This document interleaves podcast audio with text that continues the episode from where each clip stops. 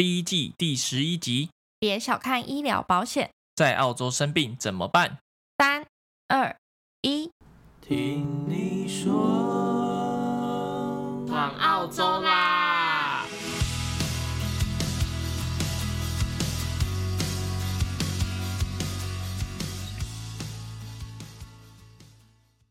！Hello，大家好，我是 T。Hello，大家好，我是 Nick。欢迎来到第一季的第十一集。大家有没有觉得我们今天的声音好像变得特别清晰呢？没有错，因为我们做了硬体的更新了。我们现在是用两只液体来录，像之前我们是两个人挤在一个麦克风之前，但现在我们一人有一只。对，我们上周不知道大家听到这集的时候是什么时候，但是我们有在我们 IG 的 Story post 过，所以现在 Nix 用的是一只小红，然后我是用原本的小白。嗯、没错，因为之前有听众留言说，觉得我们的声音好像常常会忽大忽小，因为我们共用一支麦的时候，有时候可能特别激动，就会听不到另外一个人的声音。还是因为我头太大了，把你挤走。反正我们现在就是有自己的麦，所以我们也可以自己调整声音，所以希望大家这样子听我们 podcast 的时候会更舒服。那在这集开始之前呢，我想要先呃分享一下我们在 IG 上面收到的留言，好像已经很久没有这个 section 了。在第十集的时候，样留言说期待你们的更新，我都在车上听你们的节目，你们终于回来了，赶快吃。哦，等一下，赶快吃爆咸酥鸡、鸡排、凉面、排骨便当、豆花、臭豆腐。刚才以上讲到的，我好像都有吃到诶，除了凉面之外，但有一个是有点有趣，就是我真的以为我回去会吃饱，但是我这次回去其实好像蛮克制的，没有吃太多，怕回来又要减肥很麻烦。我有吃到凉面，所以我补足了你没吃到的。OK，然后我们会努力多更新的。感谢你在车上的时候选择我们的节目。然后在第九集，我们聊到澳洲工作你必须知道的权益。下面 Be Brave 应该是这样念吧？有提到说，超级感谢你选择百忙之中花时间帮我们整理，超用心。我觉得听到这个蛮感动的，因为反正就是。我们在这边经历了一些事情，然后一些经验，然后如果整理出来是对大家有价值的，我觉得是一件很开心的一件事。那我们上一集呢，有聊到说，我们想要调查一下我们目前的听众朋友大概组成是怎么样，所以我们昨天在 IG 的 Story 做了一个小调查。那截至我们刚刚录音以前呢，有七十五位参与投票，非常感谢大家提供资讯。那我们调查结果呢，发现就是已经在澳洲和目前计划要过来的人，差不多是各占一半。嗯，其实我一开始不觉得已经在澳洲的会这么多，原来大家在澳洲还是继续在听我们的 podcast，非常的感动。那其中有大概八成的人呢，想知道更多的澳洲资讯。然后一成的人想从节目中获得更多的生活陪伴感。其实发现大家都蛮想了解工作的部分，像是台湾和澳洲职场的差异啊、薪资、生活品质，或者是工作面试的经历，还有问到我们中长期的人生规划。那这些我们也会作为参考，然后放在我们之后节目的规划中。所以基本上呢，我们还是会分享我们在澳洲这边生活遇到的故事，结合一些我们整理的资讯，希望会对大家有帮助。好，那来聊聊一下，我们今天为什么选这个主题呢？其实是因为我们从台湾回澳洲之后，发生一个小插曲，然后这个小插曲呢，也让我们意识到就是有关医疗保险这边的重要性，所以我们今天才特别选这个主题。在这之前，我可能。不会觉得我有一天会录这个主题，但是我现在却觉得非常的重要。哇，听起来越来越可怕了。那我们就进入主题吧。进主题。那首先，我们就先来介绍一下澳洲这里医疗制度的一些 background，然后让可能比较不知道澳洲这医疗制度是怎么样子的听众朋友稍微了解一下。那澳洲这里呢，其实跟台湾一样是有健保制度的，叫做 Medicare。那它是在这里的永久居民和公民才能保的。那像我们这种就是来这里留学或者是工作，需要申请到长期签证的话，它会要求我们在申请签证的时候需要保一个叫私人保险的东西。它要确保说，哦，你如果在这里有有任何的意外，或者是你不小心生病了，就是你是有能力去支付他们。的医疗资源的，嗯，然后我们第一个来到澳洲，因为是以学生的身份嘛，所以会遇到就是学生的保险。那一般的话，学校会跟特定的私人保险合作，像我们那时候刚入学的时候，墨尔本大学就是跟一个这边蛮大的私人保险公司叫做 Bupa 合作，然后他在学校附近其实就有一个诊所了，所以我们学生要去看门诊就非常的方便。他也会有简单的 instruction 跟你说你要做些什么事，比如说你是第一次去看医生的话，要填哪些资料这样。那在学生时期，我觉得有一个蛮有趣的一点是，像我们是念墨尔本大学，那它本身是有牙医相关的科系，所以他在学校里面就有一个牙医诊所，然后就会有学生去那边实习。然后那时候我大概在来这里第一年的时候，就非常不幸的，我的门牙的之前的补牙就掉了。对，然后我就想说，嗯，这样好像不补也不行，因为它是门牙。我就想说，哎，那学校有，我就去看。然后虽然还是很贵，这边看牙医就是非常的贵，但是就会比较便宜。然后他旁边就会跟着一个实习生，他可能就会帮忙做一些步骤啊什么的，就还蛮有趣的，算是个特别的体验。因为我之后后来不是学生之后，我又非常不幸的就是牙齿又有了一些问题，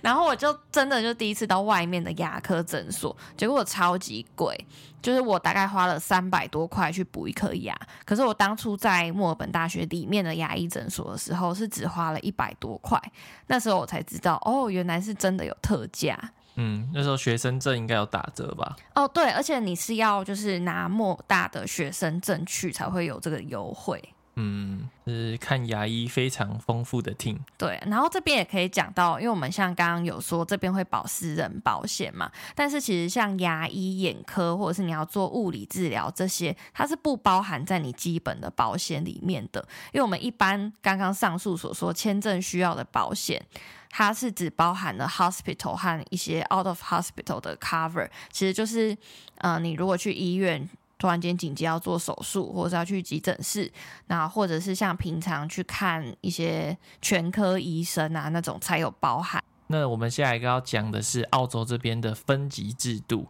那在澳洲这边，你身体不舒服，第一个要找的医生是 GP，然后如果全名的话叫做 General Practitioner，然后我们也可以称它为，比如说家庭医生或是全科医生。反正一般去看这个医生呢，就是他什么都看，所以他会先帮你做一个初步的诊断。像帮你开一些处方签，让你可以去药局领药，或者是他觉得说，哎，你的状况好像需要再进一步的做检查，那他就会帮你写一个 referral letter，然后让你可以去做抽血啊，或者是验尿。然后一般 GP 的里面或者是旁边都会有个合作的 pathology，翻成中文就是病理学的检查，然后你就可以去抽血啊之类的，之后再跟 GP 约时间去看报告。然后根据你的报告再看，说，哎，那我是不是要帮你开不同的药？那如果这个状况是他没有办法解决的，那他就会再写一次 referral letter，就是我们可以叫他推荐信，然后去帮你找哦你适合的那种专科门诊的医生，所以他又会是更专业的。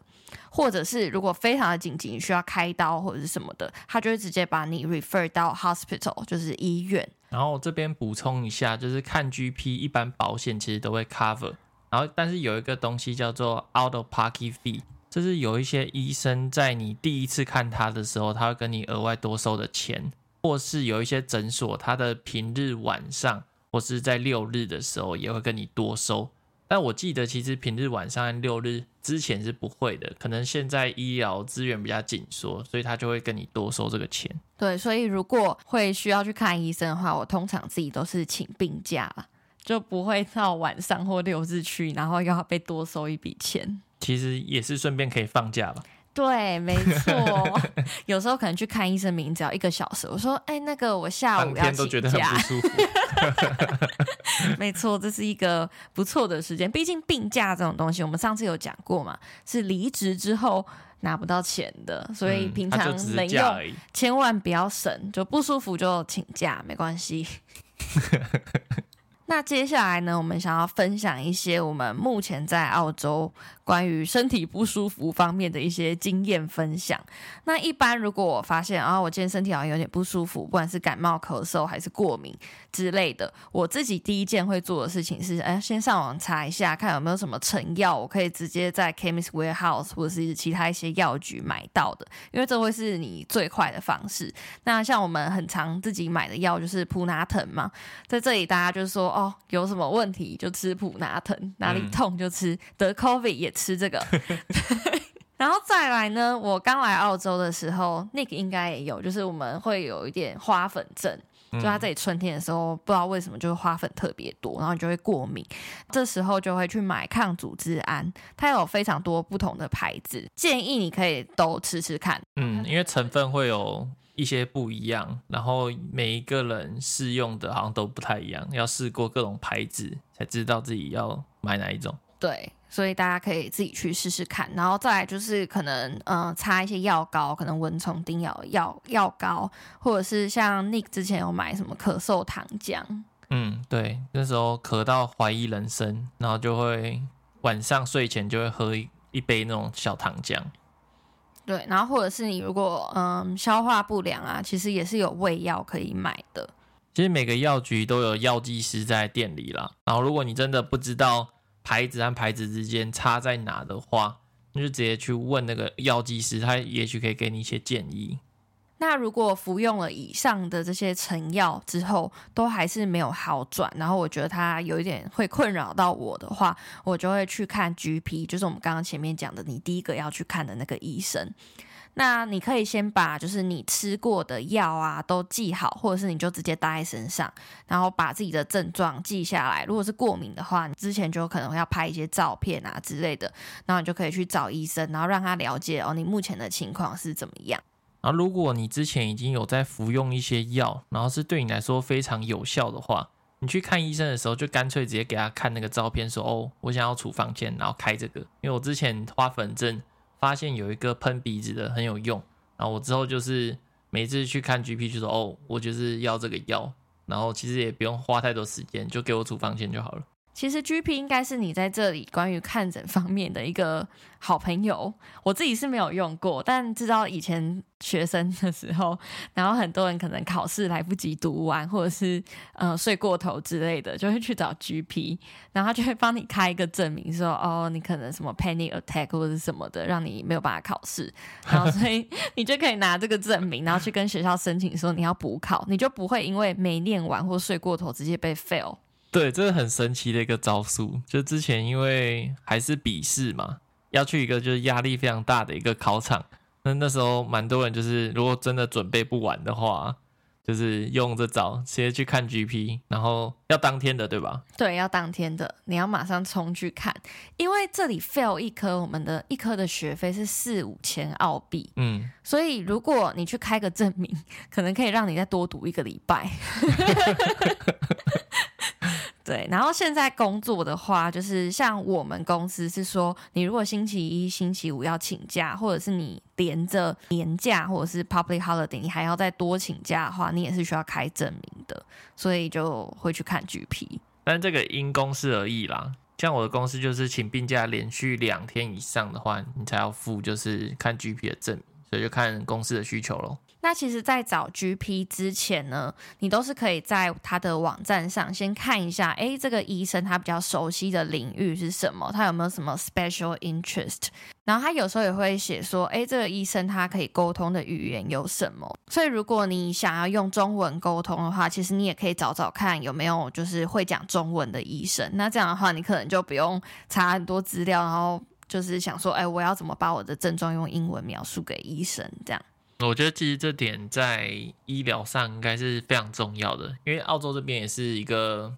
蛮多元的移民社会嘛，所以比如说中文只是其中一个，有可能会有西班牙文啊、印度话啊，那边你就可以去看你想要用哪种语言跟他沟通，找到的话你就可以 book。因为这种医疗相关的语言，可能不是我们平常学英文会学到的。我们可能日常生活沟通没有问题，但是突然间要讲到啊、这个药物是什么名字，或哎，这个 这是什么疾病，有时候其实会让你有点害怕，就是会想说，哎、呃，我怕我会听不懂啊，或者是什么的。那这边呢，来跟大家分享一个我前阵子亲身体验的小故事。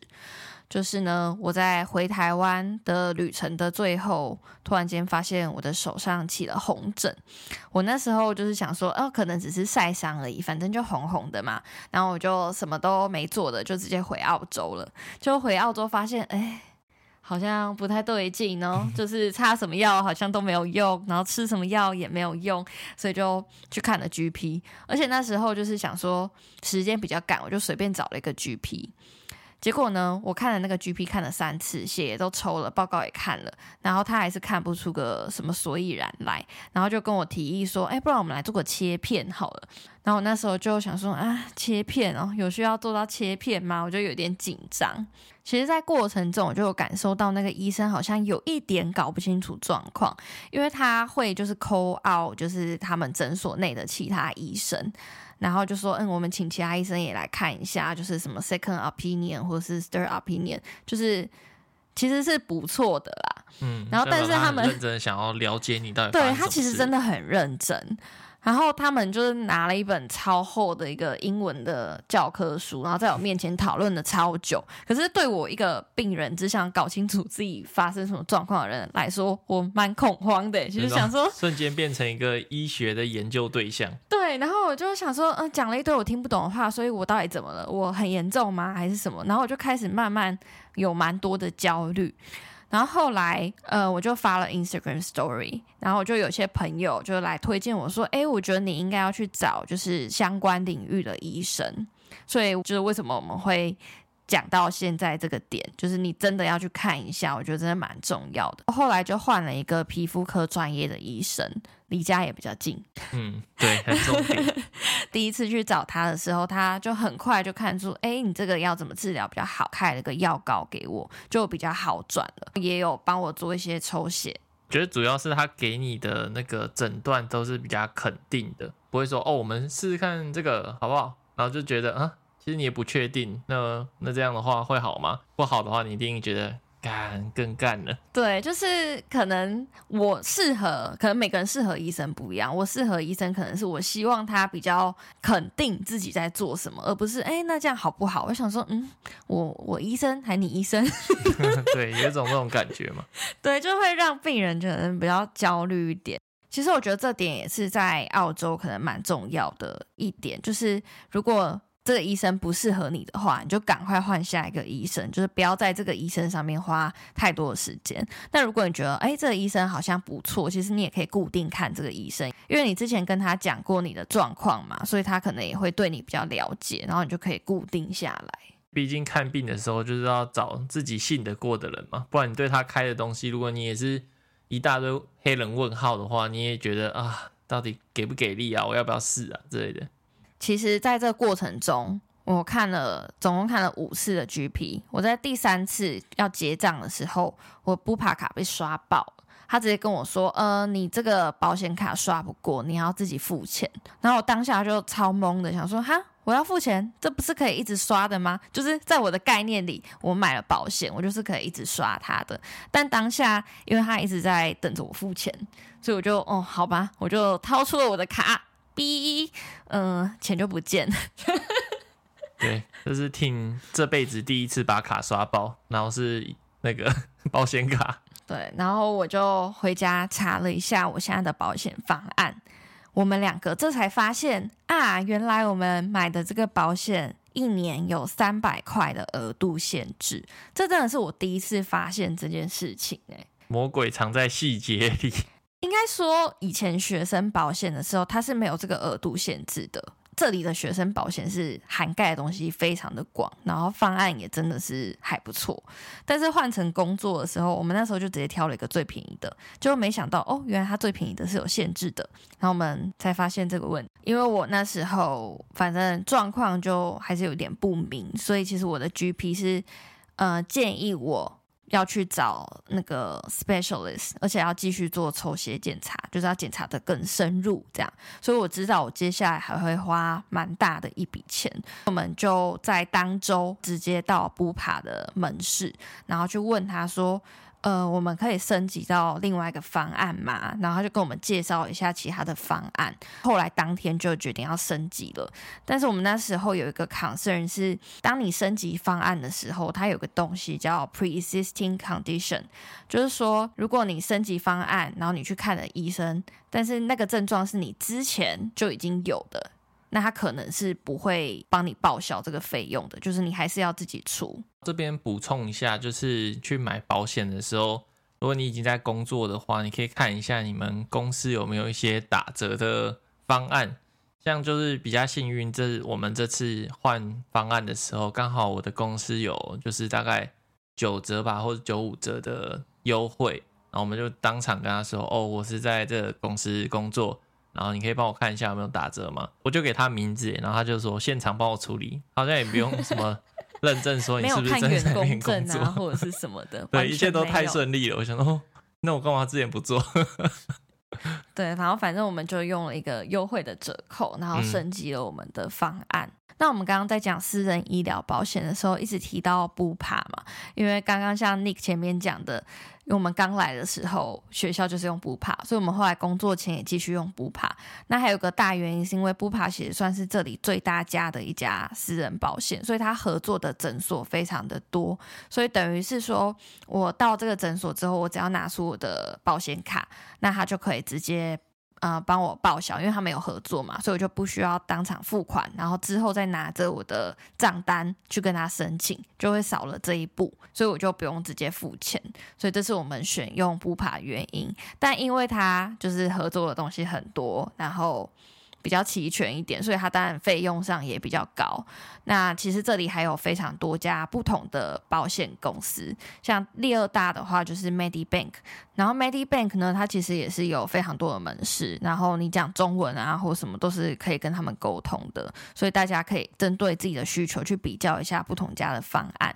但我自己个人建议，还是找有门市的可能会好一点，因为当你有问题的话，你可以直接去那边问，你不用等待那种打电话，然后怎么找都找不到客服，有点可怕。所以，对我自己是会比较 prefer 找就是有门市，我有问题，我知道我还可以直接去问的，因为有时候看医生这种东西。就是你可能需要马上知道答案，哎，例如这家到底给不给付，我可以 claim back 多少钱？嗯，这还蛮重要的。那今天讲了非常多，就是关于医疗啊、保险、生病看医生这一块。那我觉得医疗呢，其实是大家在出国要前往一个地方，不管是留学、工作还是生活的时候。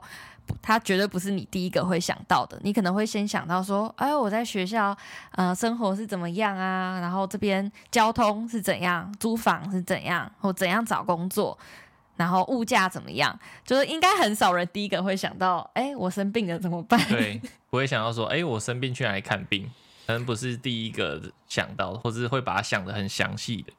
对，但是当意外发生，你可能就突然间就生病了，然后就不舒服，或者是发生什么事的时候，却会带来一个蛮大的困扰。那这个困扰呢，可能来自于我不了解这里的医疗体系，我不知道它是怎么运作，我在哪里可以找到对的医生，然后我要怎么治疗，治疗的费用又是怎么样，然后加上医疗的专有名词，你可能也听不太懂，想说，嗯，盲肠炎，你讲中文你知道，但你知道它的英文是什么吗？就是有各种这种问题，就是可能不是你这么熟悉，然后你身体可能本来就不舒服了，然后但又要处理这么多鸟事，你就会变得更加的焦虑。所以虽然就是。很多人在买医疗保险的时候，可能只会想到说：“哦，反正就是赶快买一买，然后我就可以申请签证了，然后每个月就让他扣款。”你不会特别想要去了解他。但是其实我觉得，在我们已经生活这么久，然后这次刚好又遇到需要不断的回诊，然后追踪自己身体状况的那种情况，就突然间意识到，哇，这真的是一件蛮重要的事情呢。我觉得有一部分可能是因为之前。有点被宠坏了，在台湾的时候看医生就真的是蛮简单的，然后我们可能就习惯那个模式，然后在国外就觉得呃寸步难行。我们今天想要录这集呢，其实也是想要告诉大家，这个部分真的不能忽略。然后大家真的也不要觉得它不可能会发生，因为像我之前其实就有朋友就突然间盲肠炎，然后就送进医院，然后马上就开刀了。因为这种事情真的来得很快，所以如果你现在不注意到的话，等你之后有需要的时候，就会有点后悔，为什么当初没有做好准备。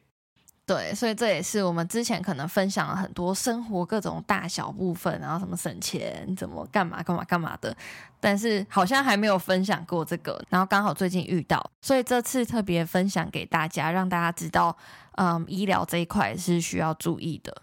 好，那最后一点要讲到的就是了解自己的身体非常重要。尤其是当你到国外这个环境的话，然后如果你要就医，你过去曾经有什么状况啊，或是什么药对你比较有效？如果你是长期有在服用一些药物的话，然后在你看病之前，你也可以事先查好一些英文单字啊，去描述你现在的病况啊，或是甚至就是你知道你是可能患上哪一种疾病的，你就要去查出那个单字是什么，然后才能跟医生说哦，你有这个症状，然后这样医生也比较容易做出正确的诊断。虽然像我们刚刚前面有讲说哦，你可以特别去选择哦会中文的医生，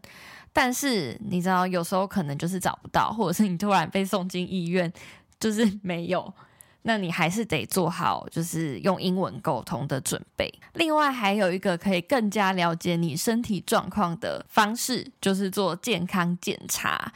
我和 Nick 其实这次回台湾就特别去做健康检查，然后我们的朋友呢，我们全部都说请大家去做健康检查，因为健康就真的很重要，尤其是你要在国外待这么久，我们又还没有身份，就是目前只有私人医疗保险的这个状况下，其实多了解自己的身体，你比较知道我可能身体比较缺什么，我需要补充什么，或我有没有什么身体状况，我是 unaware of，然后我需要了解的。我觉得这件事情对一个要准备长期出国的人来说是非常重要的。健康无价，然后就可以防范未然的感觉。我觉得我们今天录这集特别像在夜配什么私人医疗保险还是健康检查，但其实没有，我们就只是突然意识到它的重要性，然后希望大家都可以不要看我们之前一样，就是没有注意到很多细节，就直接给它买下去最便宜的。对，我觉得好像真的是年纪到了。我发现我过二十五岁之后，好像开始比较会注意这类的事情。之前就感觉很挥霍自己的身体，然后对于这种健康的议题或者是就是这种资讯，比较不会这么用心的想了解。对，因为其实它就是很简单的数学问题。我们在每个月保险，那我们加保到比较好的方案。多个几十块，但是我们之前就是最便宜，然后它就是会有 quota，然后我们抽个血要三四百这样下去，然后你还看 GP 一年只能扣三百块，这怎么算都是不划算的啊，所以它就是一个简单的数学问题而已。那我们今天的节目就在这里告一段落啦，希望今天分享的内容有帮助到你们。那也欢迎大家到我们的 IG It's TN Talk 贴文留言，或传送私讯跟我们分享你的心得或故事，我们会在之后的节目中留一段时间念出来做回复。Ting Nick，我们有空的时候在这里听你说，你说，拜拜。拜拜。